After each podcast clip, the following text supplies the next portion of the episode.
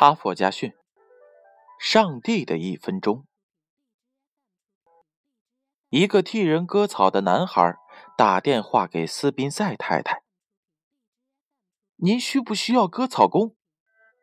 回答说：“不需要了，我已经有了割草工。”男孩又说：“我会帮您拔草丛当中的杂草。”斯宾塞太太回答说。我的杂草工也做了。男孩又说：“我会帮您把走道两旁的草给剪齐。”斯宾塞太太说：“我请的杂草工正是这样做的。你到别的地方去问问吧。”男孩便挂了电话。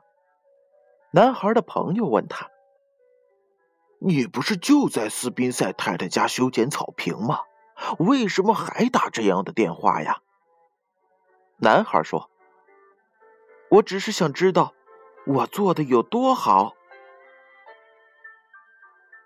只有不断了解别人对你的评价，才有可能知道自己的长处与短处。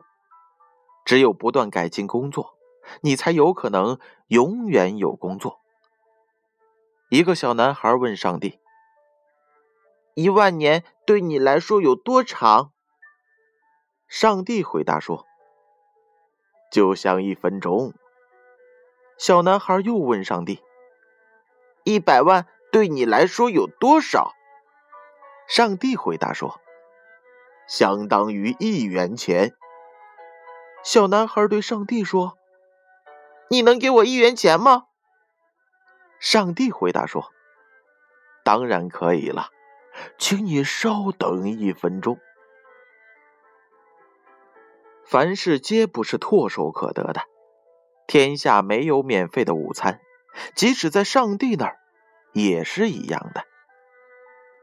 教授做生物实验时，把一只青蛙投进了沸水的锅里，青蛙马上的扑嚓一下跳了出来。他把另一只青蛙放在了一只温水锅里。慢慢加热，至沸腾。刚开始，青蛙舒服的在锅中游来游去，到他发现太热，想奋力跳出时，却没有了力量。环境的改变能决定你的成功与失败，但环境的改变有时是看不到的。舒适是最危险的生活方式，舒适。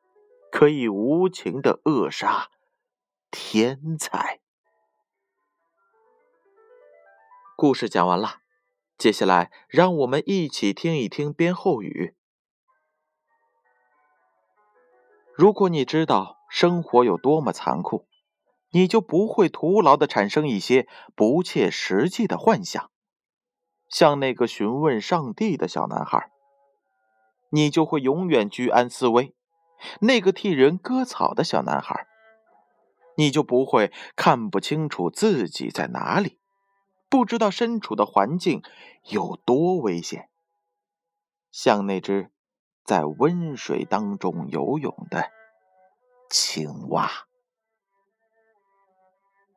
哈佛家训：上帝的一分钟，由建勋叔叔播讲。